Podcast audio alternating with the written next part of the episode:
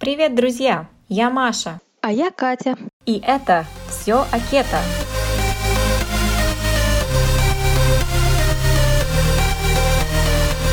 Прослушивая данный подкаст, вы соглашаетесь с тем, что информация, содержащаяся в нем, в том числе упоминаемые в нем продукты и добавки, носит информационно-познавательный характер и не является методом лечения или каким-либо еще медицинским указанием к действию для лечения заболеваний. Для использования полученной информации необходимо проконсультироваться с врачом. Данная информация не является медицинской услугой. Мы будем рады видеть вас в социальной сети Instagram в профиле Маши по адресу ketopower.ru и в профиле Кати happykate.ru, а также на сайте Маши ketopower.ru. Все эти ссылки вы сможете найти в описании этого подкаста.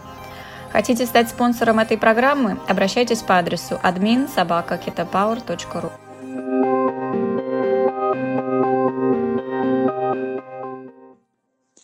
Привет. Привет, Кать. Как настроение? Отличное. О чем сегодня болтаем?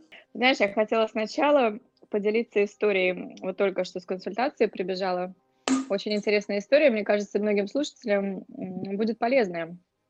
Дело в том, что вот моя клиентка, Uh, у нее uh, какое-то неврологическое заболевание, она пошла в клинику, не буду говорить какую, uh, и там ей посоветовали кетогенную диету. А, причем, ну, врач проконсультировался нормально, потом она пошла, по-моему, к диетологу или к технологу питания, и ей сказали, вот обязательно питаться в пропорции 3 к 1, да, то есть 3, 3 э, жира, 1 белка и углеводов. Вот, и она э, так питалась некоторое время, все было нормально, и потом через несколько недель, по-моему, через месяц или полтора, э, она вылетела из кетоза. И вот она мне говорит, почему я вылетела из кетоза. Ну, мы начали разбираться. И оказалось, я как бы расспросила ее про то, как она питается, что она ест, в каких количествах, все такое. Она говорит, у нее стала дико болеть печень. Это раз, это был первый сигнал. Потом у нее зачесалась кожа и а, изменилось качество стула. И а, при этом она мне сказала, что она ела до 230, по-моему, грамм жира в день. 230 грамм жира. Ой. Вот.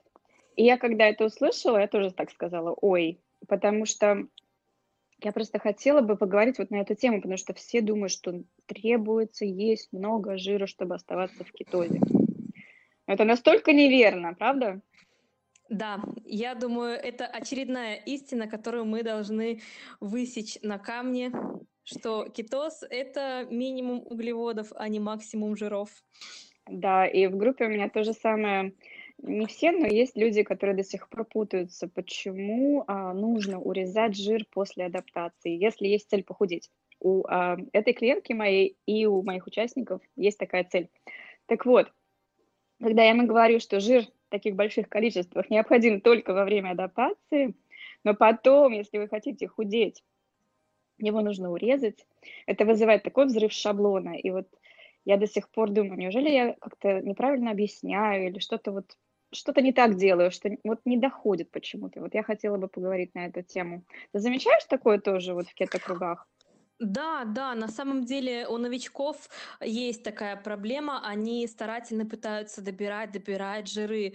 Они пишут в соцсетях, а скажите, а как добрать жиры? И показывают свой э, счетчик э, еды и там уже адекватное количество жира, то есть э, совершенно нет никакого смысла именно добирать жир. Они сыты, им комфортно, но их беспокоит, что они вот не дотягивают по пропорциям, которые им показал калькулятор, и это людей очень беспокоит. И, конечно, если вдруг до меня там не ответили в какой-нибудь группе ВКонтакте или на Фейсбуке, я стараюсь а, вступить в обсуждение и сказать, что вам не нужно добирать жиры, если вы чувствуете себя сытыми, если вы чувствуете себя комфортно. Если у вас, конечно, есть голод, то безусловно, стоит добавить жиров и добить до пропорций, которые показал калькулятор, но если все хорошо, то абсолютно никакого практического смысла переедать я не вижу. Да, это может очень вредно сказаться на печени, бедная печень. Я когда услышала это, эту цифру, я думала, ну, реально, наверное, просто печень немножко, извиняюсь, офигела от такого количества жира постоянного. И я думаю, просто она занята липогенезом, да, то есть она делает жир, поскольку ей больше нечего с ним делать. Она Да. может производить столько кетонов. Ну, кто знает, что там на самом деле, конечно, я не могу сказать издалека, но вот мне показалось так, что человек просто перебирает жиры, и это, безусловно, не ее вина, ей так сказали, и посоветовали им держать эту пропорцию. Но я думаю, может быть, ей не сказали про то, что именно во время адаптации, почему нам нужно много жира. Потому что мы убираем глюкозу, это наш источник энергии привычный, а пока вот мы не адаптировались, наше тело не может производить энергию из собственного жира, поэтому нам нужно его есть с пищей. Так? А потом, когда мы адаптируемся, если есть цель похудеть, то нужно убрать вот этот жир из пищи, потому что после адаптации наше тело вполне способно брать эти калории из э, собственного жира, потому что жир это калории на кето, это вот сытость, это калории, это не то, что держит вас в кетозе. Углеводы низкие действительно держат вас в кетозе, и нормальный белок в меру а, тоже держит вас в кетозе. А вот жир это только калории, это только сытость, поэтому Боже упаси, не надо... Вот она мне сказала еще, она говорит, я сыта, я уже не знаю, что делать, но мне все равно надо вот есть эти жиробомбы, наваливать сливочного масла там в кофе и кокосового масла в кофе. Я говорю, зачем? Не надо впихивать в себя этот жир. Это же ужасно. В общем, я так подумала, просто это надо всем раструбить, вот так сказать, что не не думайте, опять же, об этой пропорции постоянно. Она важна только в начале, только во время адаптации. Вот. Да, абсолютно все правильно. И у меня сразу всплывает в голове картина а, хорошей кет- кетозной тарелки. Это не брусок сливочного масла, это не черный черный бекон, э, бургер какой-нибудь, да. Это много зелени, это порция белка и хороший здоровый жир. Его не нужно есть отдельно. Это может быть жирное мясо, но это может быть заправка для салата, но не вот так, не жиробомбу постоянно. Конечно, да, можно взять жиробомбу, например, для того, чтобы взять, взять ее с собой куда-то, например, на работу, да, чтобы добавить ее в кофе или там сделать брони кофе а, вместе с приемом пищи. Я не поддерживаю идею постоянного питья а, брони кофе как отдельного приема пищи. Я считаю, что лучше пусть это будет часть а, трапезы. И таким образом кето получается очень сбалансированным питанием.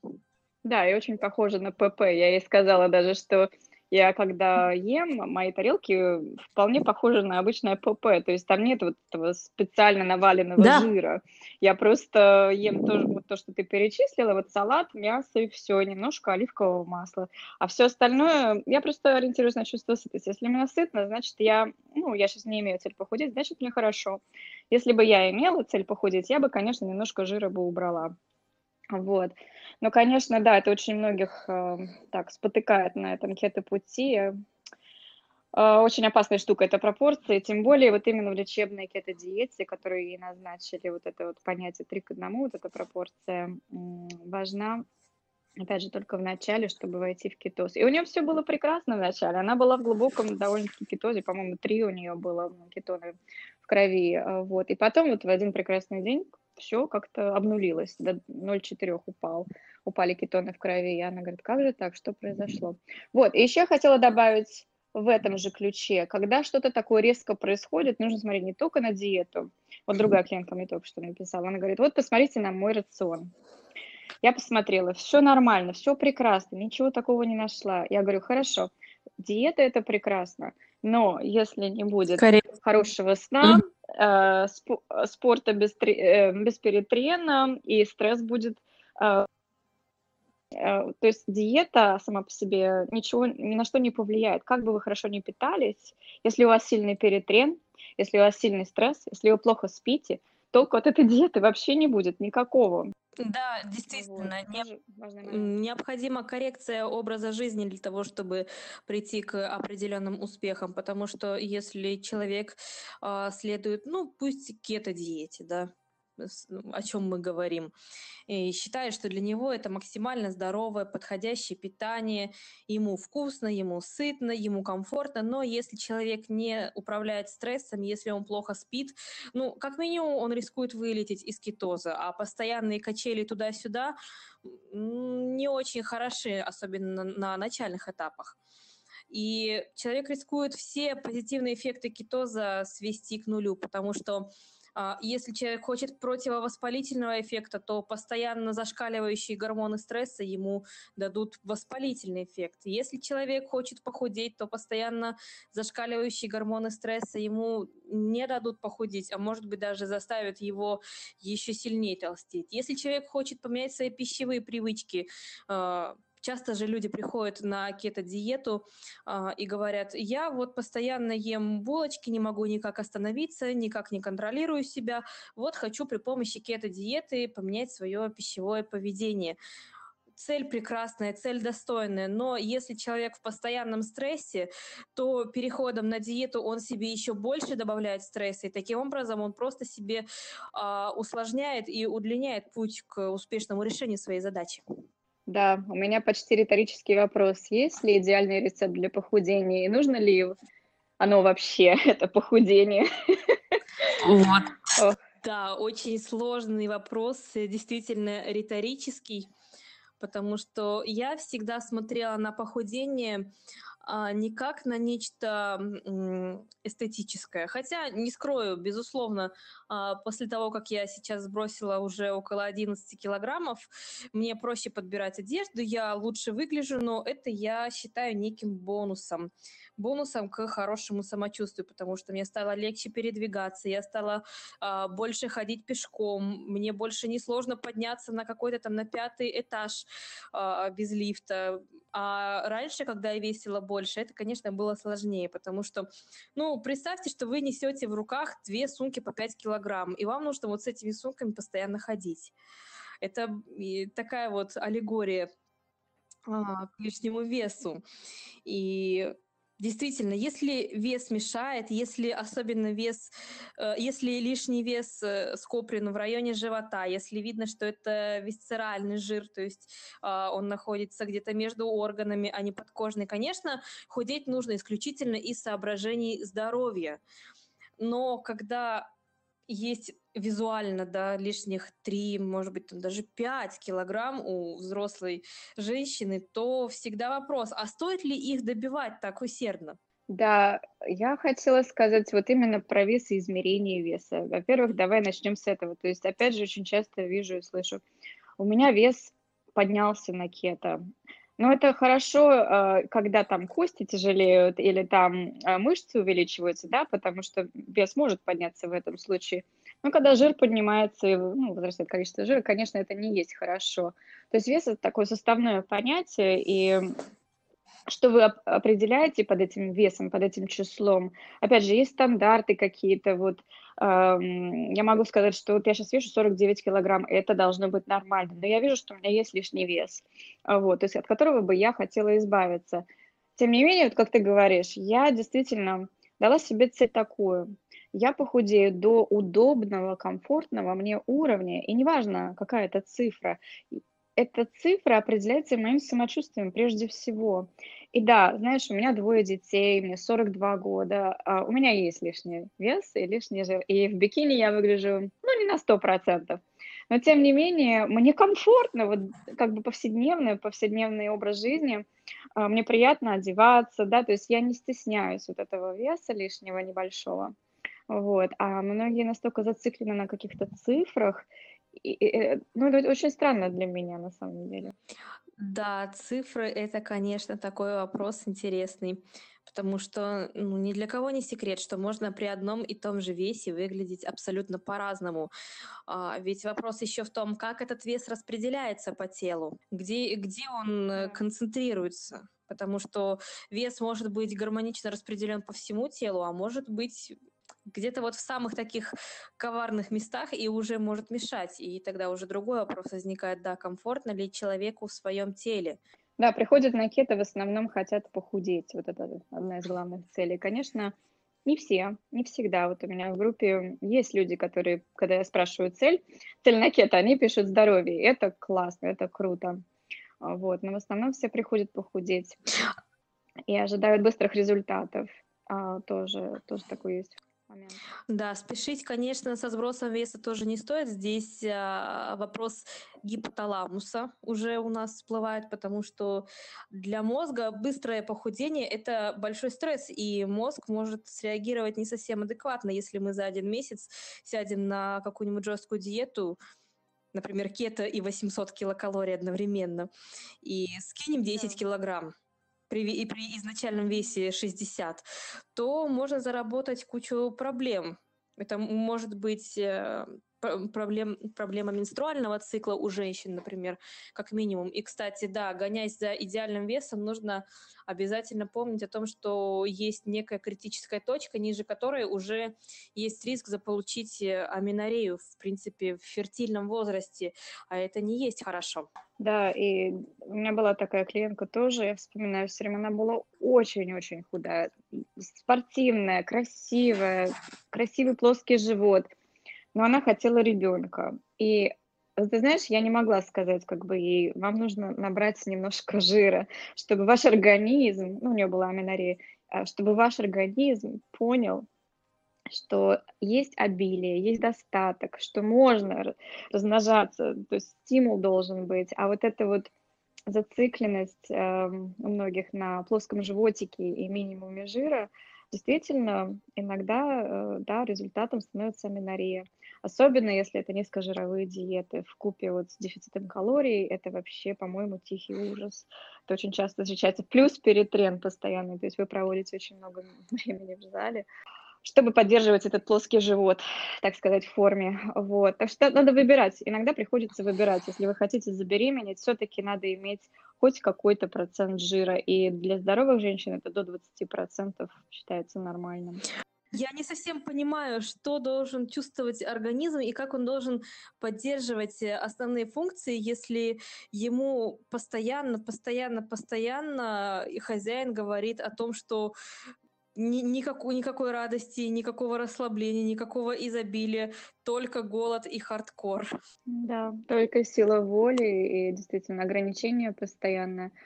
Да, то есть uh, Понимаешь, есть еще такой момент, очень э, такой стильный момент, мне кажется. Мы сейчас все сидим вот в этих, в Инстаграме, Фейсбуке, в основном в Инстаграме, потому что визуальная такая платформа, и мы видим вот этих девушек, этих моделей, бикинисток, кого угодно с этими плоскими животами. Они прекрасно выглядят, они просто прекрасно выглядят, но э, обычному человеку, опять же, не сведомо, сколько во-первых, фотошопа вкладывается в эти картинки красивые, и во-вторых, если не фотошопа, то ракурсы, то специальные позы, то это целое искусство. И а, есть такая бикинистка, я уже забыла ее имя, австралийка, ну, неважно, она показывала специально вот у нее живот, когда она просто, ну, расслаблена, знаешь, так. Она была в прекрасной форме на, на фото, то есть когда она втягивала живот, она была в прекрасной форме, прекрасно выглядела. Но как только стоило просто расслабиться, сесть в нормальную позу, ну, она была просто обычным человеком, у нее и выпирал живот, и все такое, знаешь. То есть это такое искусство позировать для Инстаграма, для социальных сетей. А потом вот бедные девочки, которые не знакомы с этим искусством, и они ориентируются на этих кумиров, так сказать. А, и они следуют вот этим недостижимым практически целям. Вот это грустно. Да, к сожалению, почему-то а, еще не прошла эта гонка за идеальным телом, за каким-то глянцем. А, слава богу, сейчас появляются такие аккаунты, где девушки показывают свои фотографии. Вот, смотрите, я позирую для Инстаграма, смотрите, какая у меня круглая попа, какой у меня плоский живот, какая красивая. И рядышком она э, делает коллаж э, с фотографией, где она просто сидит в расслабленной позе, где видно какие-то в кавычках даже не идеальные части тела, или там, может быть, это целлюлит какой-то, и таким образом она показывает, что не нужно стремиться выглядеть как с картинки, нужно жить, а, а, не, а не просто э, бежать как ослик за морковкой, за идеальным телом. Да, безусловно, эстетика важна, я не спорю. Э, каждой женщине хочется выглядеть прекрасно, наверное. Вряд ли мы найдем девушку, которая скажет, мне не важно, как я выгляжу, э, я хочу быть некрасивой. Все в все в какой-то степени хотят быть красивыми. У каждого свой какой-то идеал красоты, свое стремление, но очень многие забывают жить в погоне за этим идеалом. Вот что самое печальное. Да, ну я уже говорила, да, у меня было такое, у меня были много лишних килограммов в начале после беременности. Мне было неуютно, и я хотела их действительно скинуть. Я знала, что они были лишние. И особенно, когда у вас много лишнего веса, Ваш организм действительно умный, ну, он, он умен. Он знает, когда его слишком много этого веса, и он вам об этом скажет. Если вы будете некомфортно себя чувствовать в этом весе, вам будет тяжело вот э, подниматься на лестнице и так далее. Кстати, я помню, у меня тоже была одышка, когда, когда я родила второго сына. Представляешь, мне было 34 года, ой, 37, пардон, вот, и я не могла забраться на второй этаж. Это какой-то был ужас. И вот с приходом кето-диеты в мою жизнь, я бегаю, там, летаю, порхаю, как угодно. Я уже забыла, что это такое. Действительно, кето улучшила в моем случае качество жизни, и я уже настолько не думаю. Во-первых, не о еде, не о вот этом внешнем виде, потому что, ну, вес ушел, и он спокойненько ушел, и все, и стабилизировался. И, ну, вот, к слову, опять, организм умный, он знает, когда у него вот это вот так называемое плато, хотя это не плато, это просто гомеостаз, это когда организм чувствует баланс все нормально работает, да, все системы связаны между собой, они работают нормально. Вот, и опять же, это вот с этим приходит это самочувствие э, нормы тоже. То есть ты будешь понимать, что тебе все хватает, тебе ты стройный, ты хороший, может, там есть лишние э, килограммы, но они все-таки а, не как бы не служат такой, как это сказать, ну, то есть они не важны в конечном счете. Ты чувствуешь себя прекрасно, ты можешь э, бегать с детьми там, ты можешь заниматься спортом, ну, не знаю, в общем, качество жизни в первую очередь, конечно же, важнее. Да, действительно. И, кстати, а, есть такая гипотеза в науке, что чем больше у человека лишнего веса, тем меньше удовольствия ему приносит физическая активность. То есть не мы толстые, потому что мало двигаемся, а наоборот, мы мало двигаемся, потому что мы толстые. И это я заметила на себе, что Действительно, я никогда не любила физическую активность, а сейчас я прям с радостью ухожу, гуляю пешком. Иногда бывает, э, какие, бывают какие-то длинные прогулки, и если со мной мой браслетик, который считает шаги, я потом возвращаюсь домой и смотрю, вау, как много шагов, как это классно. То есть дофаминовая система работает правильно, никаких сбоев не дает. И еще по поводу похудения, по поводу лишнего веса, нужно себя полюбить. Вот это звучит очень банально, но это прописная истина, потому что если ты себя любишь, ты заботишься о своем теле, и ты начинаешь его чувствовать, потому что Опять-таки, я могу судить только по себе, и я нахожусь в контакте со своим телом. Я понимаю, что ему нужно в текущий момент. Нужно ему похудеть или нужно, наоборот, а, притормозить и побыть какое-то время на поддержании веса. Это, это просто потрясающее чувство, когда ты просто общаешься со своим телом. Это восхитительно. Независимо от того, две у тебя складочки на животе или три у тебя складочки на животе, выпирает он или не выпирает, ты его слышишь, э, свое тело, ты с ним общаешься, и это такая гармония. Я просто вот всем желаю в такой контакт войти. Это космос.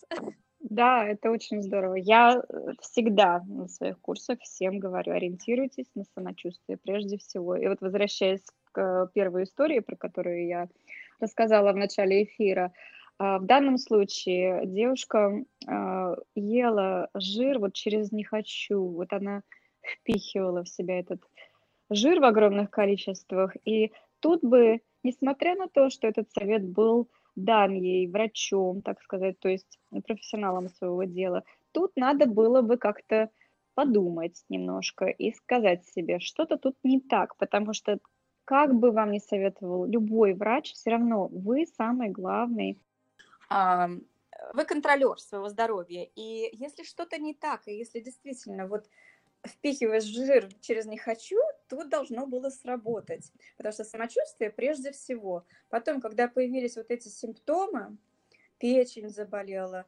кожа стала чесаться, вот тут вдвойне вы должны как-то сказать, тут что-то точно не так.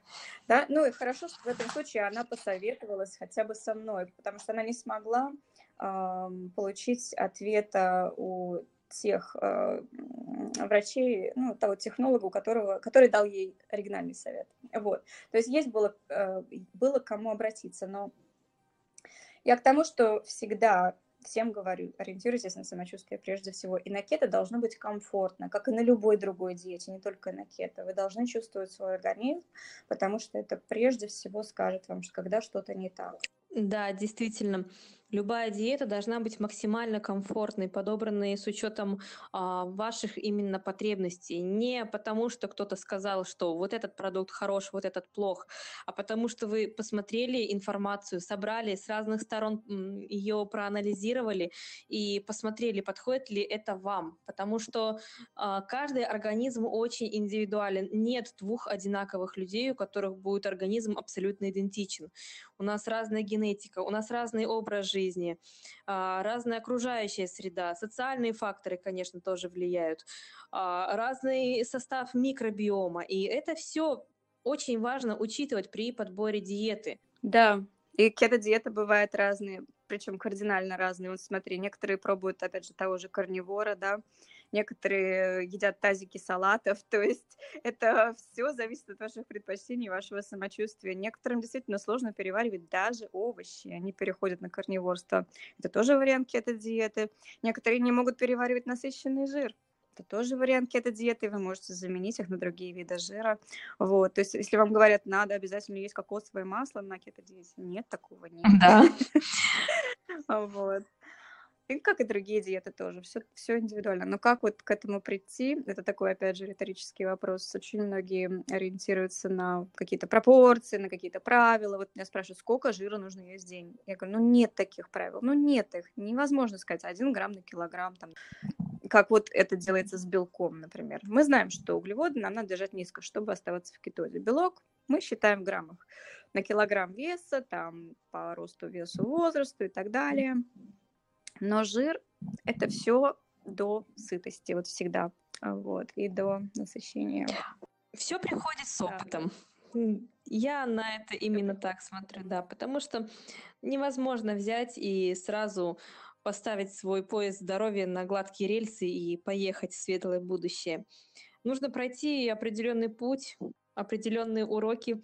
Уже звучит так по-философски немножко, но на самом деле так оно и происходит. Никто за нас не решит наши проблемы. Никто за нас не сделает нас здоровыми. Безусловно, сейчас есть очень много хороших врачей, а, которые очень грамотные, которые могут помочь а, с подбором диеты, помочь вылечить многие заболевания, но тем не менее врачи за нас нашу жизнь не проживут. И да, и как бы они ни были талантливы, действительно, и э, вы все равно должны опираться на собственное самочувствие. Опять же, все сводится к этому. Если врач посоветовал там что-то, и вы слепо будете ему следовать, и при этом ощущать себя совершенно ну, плохо, то, опять же, нужно задуматься, не слепо следовать любым советам. Вот мы уже 70 лет не едим жир, да, и что из этого вышло? Как бы мы слушаем эти советы, мы их слышим, мы верим им, и э, практически уже э, жир стал таким врагом, что это так сложно разрулить, особенно сейчас, только вот в зародыше кето-диеты, особенно в России. Вот, это очень сложно сломать вот эти догмы, объяснить людям про хороший жир, про полезный жир и про плохой жир. Все как всегда. Вот, но мы просто да. Да, мы просто так настолько верим вот этим догмам, а, вот, особенно, когда вот у той девочки в Инстаграм вот такая диета, и я буду делать точно так же, у меня будет такой же результат. Да, как в любой непонятной ситуации переставай есть жир. По-моему, пока что еще эта установка сильна. Мне недавно мама сказала, я ей принесла банку сливоч... Ой, господи, сливочную, кокосовую, принесла ей банку кокосового масла. Говорю, мама, вот, держи, жарь на нем. Это удобно, это полезно. И она мне такая, а вот по телевизору сказали, что кокосовое масло – это чистый яд. Увы, к сожалению, пока что еще со скрипом, со скрипом.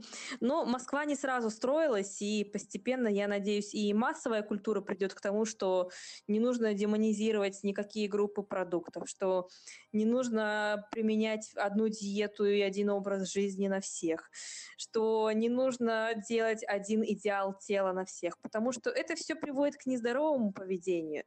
Потому что если мы даже посмотрим на многих э, блогеров, которые пишут про правильное питание, про здоровое питание, неважно, какая это диета, это кето-диета, это ПП или это, может быть, веганство. Очень многие люди в погоне за здоровьем или в погоне за идеалом э, заполучают абсолютно нездоровое психологическое поведение. Люди забывают о ментальном здоровье, и это очень пугающая тенденция, потому что к сожалению, пока что средства массовой информации нам только насаждают какой-то идеальный образ. Вот посмотри, идеальный образ женщины в глянцевом журнале, он какой? Она обязательно вот такая, вот такая, вот такая, вот такая. И что делают э, молодые девушки, которые начитаются этих журналов? Конечно, они стремятся к этим идеалам, а никто не идеален, и, конечно, они сталкиваются с разочарованием в реальной жизни.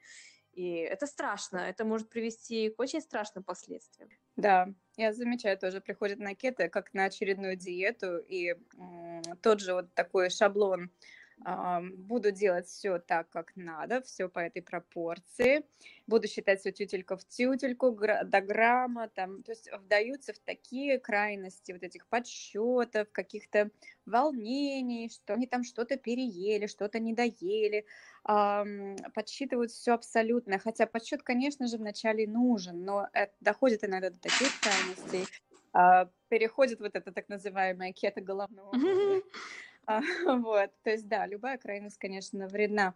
Я недавно слушала подкаст про Опять же, потому что вот мы, мы демонизируем немножко углеводы иногда на кето, потому что может сложиться такое впечатление. вот, и подкаст был о том, почему любая диета может работать для вас. Э, имеется в виду, конечно же, любая диета на цельных продуктах. Не, не подразумевается там Макдональдс и доширак и шоколадки и кока-кола. Вот, то есть любая диета, вот есть люди, например, в Японии, да, которые э, долго живут, они, у них нет э, приступов э, сердца, сердечных приступов, у них отличное здоровье и отличная продолжительность жизни, но они едят очень мало жира. Есть другие люди на планете Земля, которые едят очень много жира, причем до 50% э, насыщенного жира, и они тоже здоровы. Но дело-то в том, что надо наладить изначально а, все процессы в организме. То есть если организм изначально здоров, и он никогда не был подвержен влиянию простых углеводов, переработанных продуктов, то вы можете есть любые продукты, в принципе, без избытка, и будете здоровыми. Главное, чтобы эти продукты были цельными. Так вот, на кето часто приходят и говорят, ну, вы что-то слишком а, демонизируете углеводы. Я говорю, нет, это не демонизирование происходит, это просто э, нам необходимо, чтобы войти в кетоз. Это просто инструмент, да, мы, ну, просто необходимо держать низкими углеводы. Тут уж никак не попишешь. Но я совершенно как бы никогда не говорю, что после кето вы не можете перейти, опять же, на какую-нибудь диету с э, высоким количеством углеводов из овощей, даже из фруктов, из бобовых, тех же самых, э, если это цельные продукты. А, да, ты абсолютно все правильно говоришь. И действительно, если на кето человек э, пришел к новому уровню здоровья своего организма, если человек сбалансировал потребление омега-3, омега-6 жирных кислот, если у него наладилась работа микробиома на кето-диете за какое-то время, пусть это полгода, пусть это год, у всех по-разному происходит процесс, то действительно после ухода на кето организму вообще нет никакой причины набирать вес обратно. Это не эффект йо-йо. что слез с кето-диеты, э, снова набрал 10 килограмм сброшенных и еще сверху 5 набрал. Если все делать грамотно, если все делать правильно, и, конечно, после кето соблюдать э, баланс энергии, именно энергии, а не калорий, э, то да. все пойдет хорошо, и можно особо не не загоняя себя ни в какие рамки, поддерживать комфортный свой здоровый вес и поддерживать здоровье. Опять-таки, э, нужно смотреть еще на дефициты витаминов э, в организме, потому что если мы недополучаем чего-то с диеты, то э, нужно добавить какие, какие-то сапплименты. Это, например, омега-3. Омега-3, по-моему, вообще невозможно набрать из еды в том количестве, в каком оно не, необходимо. Пожалуйста, это тоже улучшит качество жизни. И таким образом, действительно, Кому-то необходимо пожизненно соблюдать кето, есть такие категории людей, безусловно.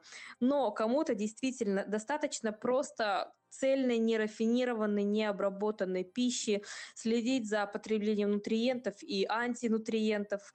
То есть нельзя сказать, что вы можете сделать основой своей диеты глютен, бобы и трансжиры, и все будет хорошо. Нет.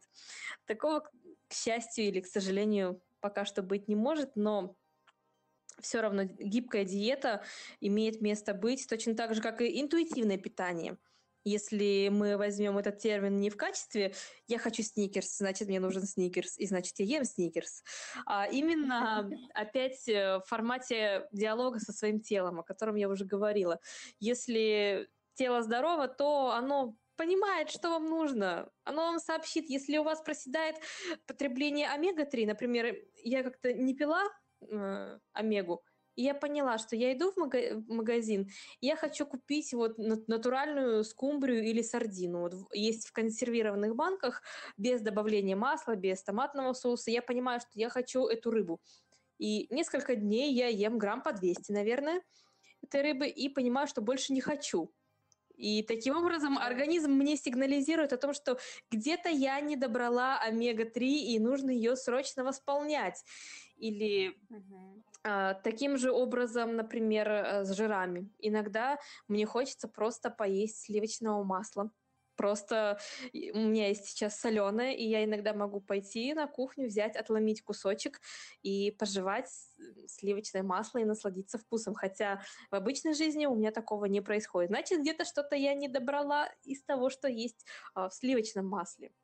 Это, а, да, да, это опять, если мы говорим а, о той ситуации, когда мы соблюдаем хорошее, здоровое питание, я намеренно не говорю правильное, я говорю здоровое, и мы не заглушили интуицию нашего организма. Нет никакого абсолютно смысла стремиться к идеалу. Главное — это быть здоровым. И здоровый человек всегда выглядит красиво. Если у человека все в порядке со здоровьем, нигде не проседают э, балансы микронутриентов, то это всегда будет отражено на внешности. А, у человека не, не будет избыточной отечности какой-то, у него не будут выпадать волосы, ломкие ногти, плохие зубы, у него все будет в порядке. И именно здоровье, мне кажется, должно быть критерием а, красоты а не то, насколько ты худой. Да, действительно, у здоровых людей нет избытка такого большого лишнего веса, но здоровый человек может иметь какой-то жир на теле, если вдруг кто-то не знал. У здорового человека могут быть складочки, у здорового человека может быть и пузико, и могут быть и щечки даже. И это все хорошо, и это все прекрасно. Мы все абсолютно разные. И Анджелина Джоли безусловно, прекрасная женщина, но она не может быть идеалом для каждой женщины, к которому нужно стремиться. Ну да, но мне кажется, идеал, опять же, красоты — это уверенности в себе. Вот я чувствую, что я увлекаюсь теми людьми, которые уверены в себе. А уверенность в себе это опять же происходит из-за самочувствия. Если ты хорошо себя чувствуешь, у тебя плечи расправляются, появляется эта энергия, да, а, тоже огромный фактор. Вот. А если вот ты просто худой, красивый, там подтянутый, но ты не чувствуешь вот этой энергичности, этой э, уверенности в себе, то, э, к сожалению, этого не хватит. а, до достижения вот этого счастья, так сказать, жизни. Да, потому что посмотри, сколько вокруг людей, которые э, вроде бы, может быть, не даже не просто худые, а стройные, то есть красиво сложенные, у них красивые пропорции, но очень грустные глаза, что человек несчастлив, человеку не кайфово, он не наслаждается каждым мгновением жизни. Это все видно всегда по глазам, такой потухший взгляд. Но посмотреть, сколько бывает э, толстушек таких прям, ну, вот девушки, которые не просто в теле, а которые прям вот полненькие, и сколько в них жизненной энергии, и как им классно жить. У них глаза горят, и заряжаешься этой атмосферой, этой их энергетикой. Это к слову о том, что э, некоторые стремятся за красивым телом, потому что якобы красивое тело улучшит их жизнь. А вот нет, не всегда. Всегда. Слушай, а что ты думаешь про вот эту э, волну э, ботоксов, губ утиных и так далее в Инстаграм, когда все девушки практически на одно лицо? Как ты можешь догадаться, ничего хорошего я об этом не думаю. Шок. Я, я за натуральность, честно. Возможно, да, уже после какого-то рубежа возраста какие-то инъекции могут быть актуальны для того, чтобы продлить молодость, чтобы лицо выглядело свежее. Но это тоже такая тонкая грань, потому что даже некоторые голливудские звезды, хотя, казалось бы, у них доступ есть к лучшим э, мастерам своего дела, увлекаются этим ботоксом так, что у них лицо превращается в натянутую какую-то маску, и это не очень привлекает. К сожалению, так, да, очень тонкая грань, действительно, с возрастом. Это я тебе скажу, потому что я человек с опытом. Вот. Как-то после 35 уже замечаешь такие морщинки и такие складочки, где не надо на лице, что хочется немножко подправить. Ну и потом, конечно, объемы уходят очень такое а, ну, жир как бы сползает вниз, ну, не буквально, может быть, но такое ощущение, что все сползает вниз, и надо что-то подтянуть. Но это действительно, это такое мастерство требуется, во-первых, у врача-косметолога, а во-вторых, у тебя как клиента, чтобы не тыркать постоянно врача, давайте побольше там мне в губы там, да, врач-то, конечно, тебе там зальется что угодно ваши губы, но толку, толку от этого мало. Да. Вот. Мне вот недавно э, стукнуло 25, и я начала задумываться о том, что нужно как-то продлять свою молодость. Потому что а вот ты смеешься, а вот, между прочим, считается, что в 25 лет заканчивается уже рост организма, то есть вот такой самый пик, и уже потихонечку, потихонечку идет на спад. Я так, так, anti-age терапия, что нужно делать, что нужно делать. Ну, пока что я решила, что нужно хотя бы нормально питаться, спать и не испытывать стресса. Это уже мне годиков 5 молодости точно прибавит. Сколько я читаю сейчас про долголетие, по крайней мере, вот эксперименты, которые проводятся на, на червях и мухах. Малый, а, малое количество белка, умеренный белок, это значит эм, меньшая активность МТОР, мишени рапамицина, это все очень положительно сказывается на долголетии. У, по-моему, у червей увеличивается аж в два раза, если я не вру. Но там что-то очень такое, очень серьезное увеличение долголетия было. А, вот. Так что здорово, что уже такие эксперименты проводятся. Все сводится именно вот к балансу а, не не избыточный белок, а низкие углеводы, опять же, когда углеводы низкие, они качественные, да, то есть без сахара, вот, и, и уменьшение вот всех воспалительных процессов, которые дает нам кетоз. Вот это очень сильная такая комбинация. Плюс, конечно же, сон качественный, плюс, конечно же, отсутствие стресса и так далее. Вот, то есть мне тоже этого пока хватает. И я заметила, что вот за последние два года, которые я была на этой диете, я не могу сказать, что я как-то сильно состарилась, даже наоборот, эм, очень прилив сил ощутимо вот чувствуется. Я раньше, я говорю, я не могла даже на второй этаж забраться, мне было тяжело. А я была нормальная, как бы я не была, не страдала избыточным весом, но все равно вот это состояние, вот когда хочется спать постоянно, вот это для меня круто. И вот если так и будет дальше, хотя бы еще, ну, я не знаю, 40 ну, может быть, 30 лет, было бы круто. Я бы в таком состоянии запросто бы плясала бы на свадьбах своих. О, да, о, да, это было бы, конечно, классно. Я вообще хочу 120 прожить. Не, уверен, не уверена, что получится, но попытаться хотя бы стоит. Потому что ам, сама мысль о том, что впереди не каких-то там жалких 20 лет активной жизни, а ого-го, сколько, это просто огромный стимул к развитию, к созиданию, к творению чего-нибудь прекрасного. Это, это круто, потому что к сожалению, я пока что еще вижу такую тенденцию. А, не знаю, как это на Западе, но в России в основном считается, что ты молодой лет где-то до 25, а потом уже все, ты должен быть серьезным. А, обязательно семья, дети, ипотека, карьера, машина. А годам к 50 уже внуки, выдать замуж там дочь, женить сына, а, пойти к ним на свадьбу, нянчиться с внуками лет в 60, и все, и забыть о своей жизни. Ну, конечно, такая перспектива никого не вдохновит, мне кажется. А когда ты понимаешь, что у тебя еще целая огромная жизнь, в которой найдется место для всего, чего тебе хочется, это, конечно, вселяет оптимизм. А оптимистичный, оптимистичный взгляд на мир – это тоже один из ключей к долголетию. Да, а действительно, видишь, у меня совпало именно вот это переход на эту диету, к, совпало с, э, со средним вот этим кризисом, так сказать, среднего возраста, потому что вот мне было 40 лет, и казалось бы, да, надо покупать Porsche. Um, вот, нет, но я просто, я никогда как бы не ощущала этого, как вот другие. Некоторые просто думают, действительно, вот все, скоро жизнь закончится. Но мне хотелось что-то поменять. И я так рада, что я это поменяла, и что теперь у меня столько энергии вот именно для творчества, как ты упомянула. Вот сейчас из меня прямо прет вот эти подкасты в том числе, да, вот э, мы книгу пишем, там вот эти курсы наши, вот это все. Это то, помимо главной работы семьи и дома, на что у меня хватает теперь сил, и не только сил, а хочется этим заниматься и дальше. Вот это круто, это действительно здорово. И теперь я не думаю, действительно, вот там через 20 лет я уже буду там с костылями ходить. Ну, в общем, а ты знаешь, наши органы способны жить до 120 лет. Да, да, да. Да, то есть это возможно. И у тебя еще все впереди. Да, законсервировать процесс. Это точно.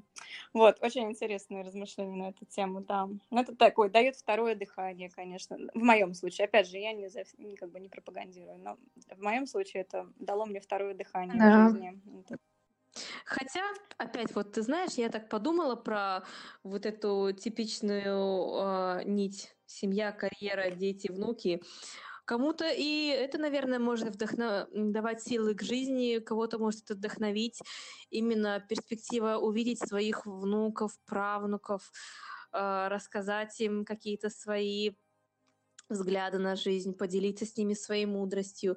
Так что, может быть, это тоже для кого-то такой ключик Конечно, нет, я очень рада, что, что мы решили завести детей. Я всю жизнь не хотела детей и чужих не любила вообще, до сих пор как-то не люблю, и своих.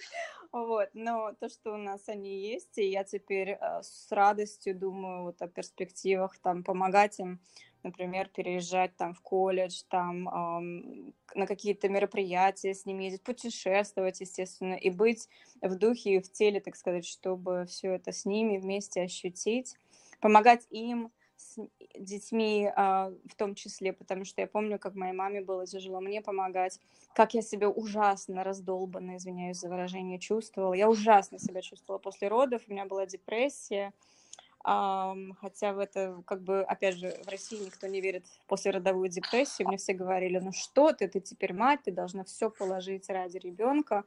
А вот, и я думаю, почему же мне так хреново, извиняюсь.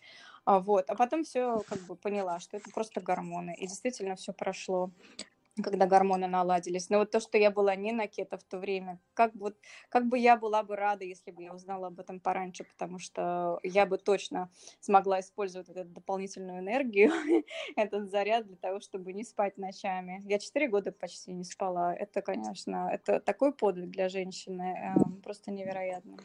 Да, действительно, когда узнаешь о об изнанке материнства, начинаешь понимать, насколько это действительно великое дело, и что действительно женщина, которая не просто родила ребенка, а которая занимается его воспитанием, ответственно подходит к своей новой роли. Это, это действительно супергероиня, и про них нужно снимать фильмы, снимать, э, рисовать комиксы и показывать, насколько это героический и великий труд растить нового человека. Угу, да, это точно. Ох, могу бы целую книжку написать. Нет, не буду. Нет, хорошо, что дети есть, они, конечно, цветы жизни, как говорится, но путь к этому быть был очень сложный, и к чему я хотела все это привести? Действительно, к тому, что у каждого свое. Вот у некоторых женщин это совершенно не как бы им это совершенно не нужно. Они просто, ну хорошо, родить-то легко, забеременеть легко, родить легко, ну относительно. Да. А вот именно вырастить, вот именно пожертвовать в большом количестве своего времени, усилий, какие ну, всю энергию, в общем, это действительно, этот выбор должен быть. Это не то, что как бы знаешь, там кто-то там, бабушка, родственник, кто угодно там. Ну, когда ты, Катя, родишь наконец, да, там все это давление, да, идет, да, вот я очень ощущала, все спрашивают, ну, когда ты родишь, ну, когда Тебе уже сколько лет? Я же родила в 34, я уже была старухой практически. Вот, так что уже даже в то время, и даже здесь это было, ну, в России, мне кажется, еще хуже в этом плане. Но я выбрала, я выбрала это, поэтому я рада, что я сделала этот выбор. Ты большая молодец вообще. Постоянно восхищаюсь тобой, и чем больше ты рассказываешь каких-то историй из своей жизни, тем больше я так смотрю, думаю, вот какие люди бывают и с какими людьми жизнь меня сводит, как мне повезло, как это классно. И, кстати, о людях. А, на TED была как-то лекция одного ученого. Проводилось очень большое, очень долгое исследование про счастье. И выяснилось, что люди, которые э, определяли себя как счастливые, имели очень хорошую социализацию, то есть у них была семья хорошая, вот эта поддержка семейная, друзья, э, их жизнь была наполнена общением, любовью, и поэтому очень важно в плане долголетия, в плане здоровья. Именно не забывать о социализации, не оставаться в одиночку.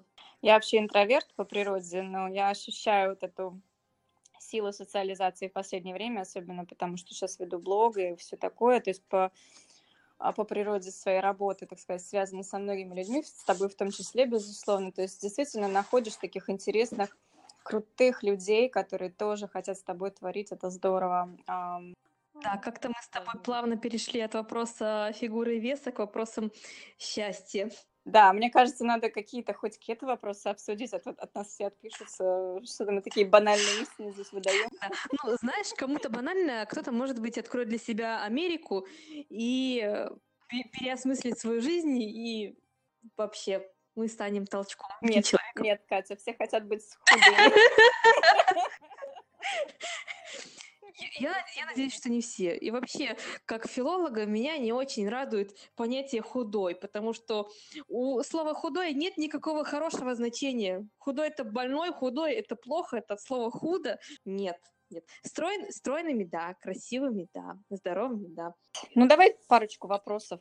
Давай. С какого начнем? Ну, часто спрашивают, как подсчитывать бульон, домашний костный бульон, как подсчитывать КБЖУ и нужно ли его подсчитывать? Что ты думаешь по этому поводу? Бульон подсчитать довольно сложно, потому что нет точной цифры, сколько чего выварится именно в воду. А, я встречаю информацию чаще всего о том, что порядка, по-моему, 20% э, КБЖУ от исходного продукта будет э, в итоге в бульоне. И считать его, конечно, нужно, если вы подсчитываете, если у вас цель а, э, похудеть. Если цель войти в кетоз, и бульон при этом вы пьете костный, бульон не из мяса, а именно из костей, а, я считаю, что такой бульон можно не подсчитывать. А ты как думаешь? А я считаю, что, в принципе, если не бухать туда жир, потому что когда вы его варите, э, жир, а, ну, потом ставите в холодильник, жир на поверхности. И вот если эту корочку жира не бухать потом в бульон, когда разогреваете, то, в принципе, там жира не так уж и много, а белок, ну, тоже, опять же, не очень много, поэтому я бы вообще не подсчитывала, я так всем говорю. В принципе, это такой эликсир здоровья, что он настолько необходимо нужен, что ам, вот эти калории какие-то из белка и незначительные жира погода не меняют, мне кажется. Что ты скажешь про кэроб и цикорий в качестве замены кофе? Макет. М, Цикорий хорошо, потому что в цикории есть э, пребиотики, которые необходимы для нашей микрофлоры. Но с цикорием есть небольшая проблема. А, Его иногда а, смешивают с жареным ячменем для удешевления итогового продукта. Есть такой напиток для замены кофе из жареного ячменя его готовят. Это не очень хорошо для кето, потому что это очень углеводный продукт, это зерновой, мы этого избегаем. И поэтому цикорий, конечно, можно, но только в том случае, если вы уверены в его происхождении. Если вы берете у проверенной фирмы, может быть, это какой-нибудь iHerb производитель, либо у вас где-нибудь есть производители, в которых вы уверены, тогда, конечно, цикорий хорошо. Кэроп тоже неплохо, такая здоровая тоже альтернатива какао, но нужно смотреть за углеводами, потому что здесь чуть больше будет углеводов, чем в какао, и если его не контролировать, можно вылететь из кетоза. А вот насчет растворимой и нерастворимой клетчатки очень тоже частый вопрос. Как ее считать? Нужно ли считать? Где она в чем содержится? Ну, во-первых, если мы считаем, как правило, хорошее прил- приложение скажет, где есть клетчатка, и мы сможем посмотреть, сколько мы ее потребили. А, во-вторых, для того, чтобы кормить микробиоту, считается, нужно до 40 грамм клетчатки потреблять. И, соответственно, это мы все тоже увидим в приложении, и это нужно считать отдельно от углеводов, потому что клетчатка не даст нам глюкозу. Мы, к счастью или к сожалению, не термиты и не бактерии, мы не произведем из клетчатки глюкозу, а вот бактерии с радостью поедят клетчатку из овощей, из каких-нибудь зеленолистных, например. Или, может быть, вы даже съедите ложку псилиума, тоже хороший источник клетчатки, а, но очень индивидуально.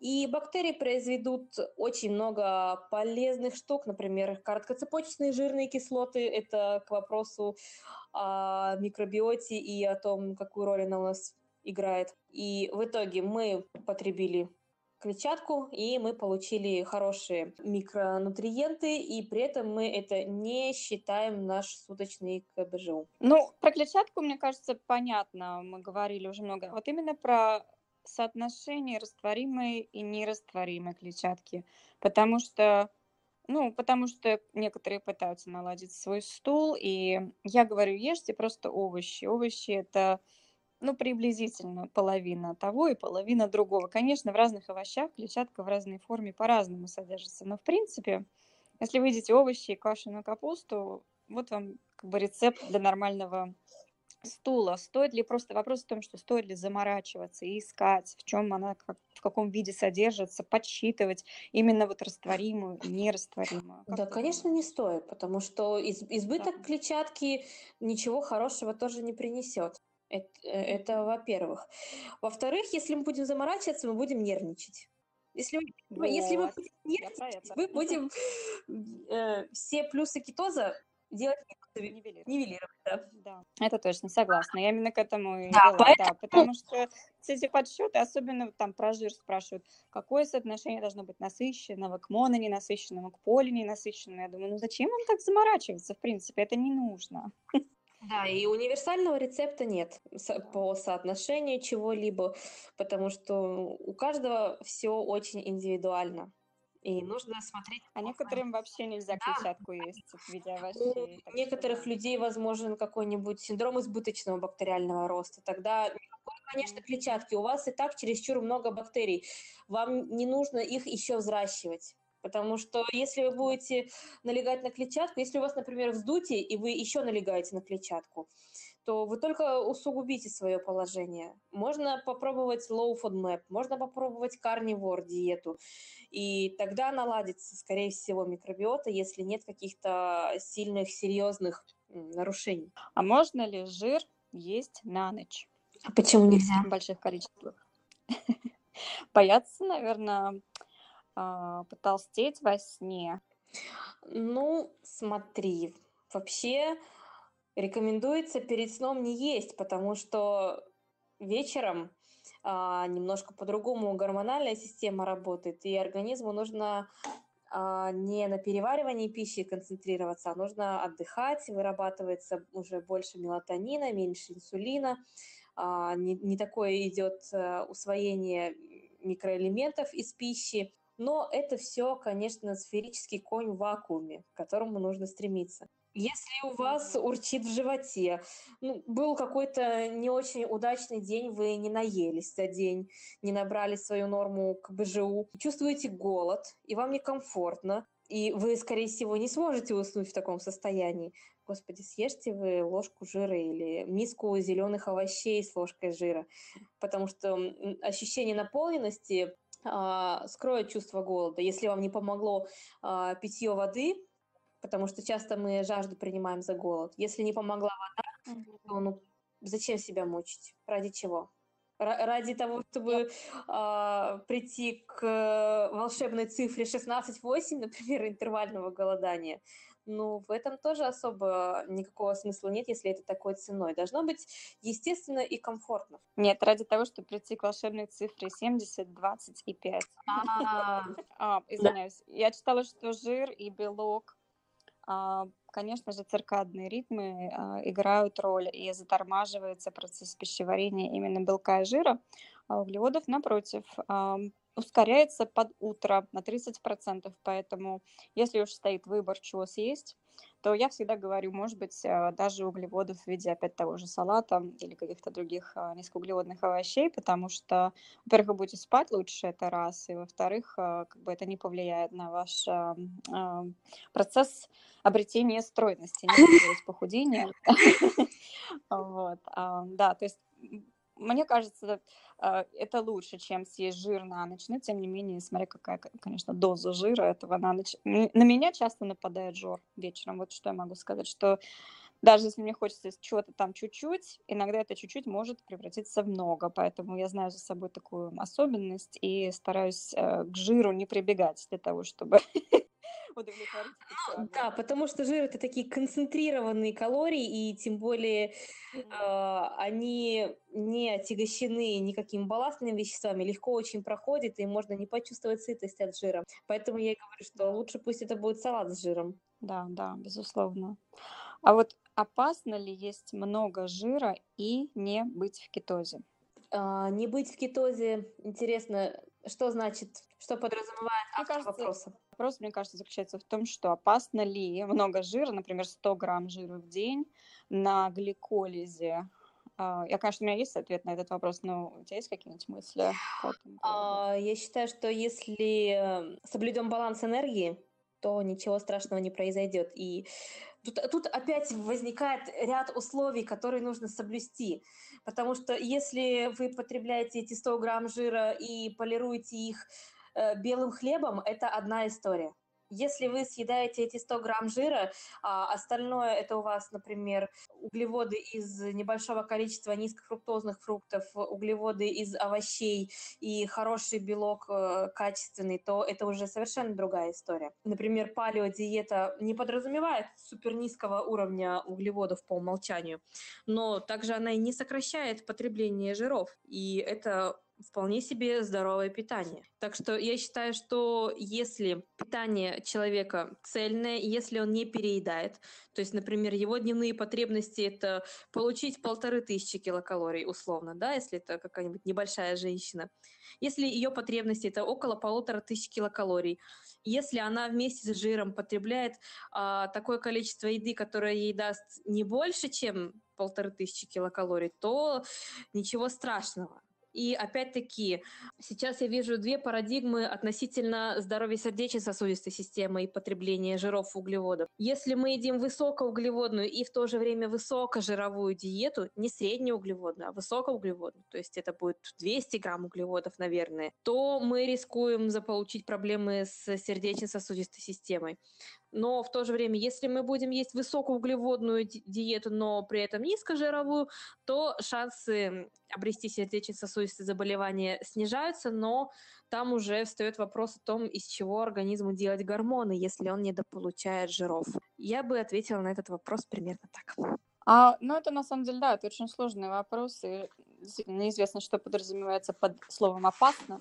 Я так интерпретировала этот вопрос. Возможно, это интерпретируется иначе, типа, опасно ли а, потолстеть в таком случае. Но опять же, я согласна, как бы, ну, разберем оба варианта. Если опасно для того, чтобы как бы набрать вес, если из-за этого страх, то опять же, да, сводится все к энергетическому статусу, энергетический баланс в клетке. Каждая клетка организма а, во-первых, видит а, тот вот шквал гормонов, на которые, которые на нее обрушиваются, ну, в данном случае инсулин, если вы на гликолизе, она как бы видит, что да, инсулин там есть, он пытается в меня впихнуть энергию, потом она анализирует собственный энергетический статус, хватает ли мне энергии или не хватает мне энергии, и вот только после этого принимается окончательное решение по как бы окончательному вводу или выводу энергии из клетки. То есть это сложнейший процесс, и это не объяснить в двух словах, но как бы вкратце сводится все, да, калории